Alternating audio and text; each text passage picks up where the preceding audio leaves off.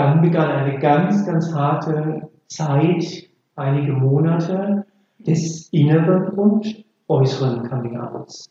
Also das ging dann wirklich ganz, ganz schnell. Ne? Dämme sind da gebrochen.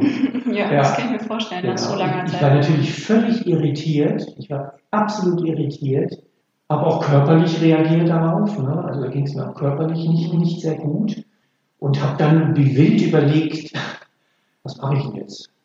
Ja, ja, was macht Frau, zwei Kinder, die natürlich zu dem Zeitpunkt auch schon ja, älter waren, natürlich. Und äh, die beiden haben eigentlich sehr, das war natürlich auch eine große Sorge von mir, ne? wie reagieren die auf das Coming Out? Wie reagiert meine Frau? Wie reagiert das Umfeld? Ja.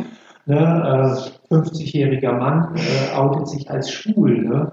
Ne, diese Gedanken gingen mir durch den Kopf. Andererseits war dieses, äh, dieses Gefühl, endlich äh, ja, das vielleicht zeigen zu können, was ich bin. Ne? Ich bin schwul äh, war so stark, da war, diese zwei Welten haben sich da aufgelöst. Ne? Also ich habe natürlich versucht, diese Kontrolle zu behalten, äh, aber ich habe auch ganz, ganz schnell dann äh, Kontakt aufgenommen, habe mich informiert, äh, was gibt es denn so als Anlasspunkt für schwule Väter.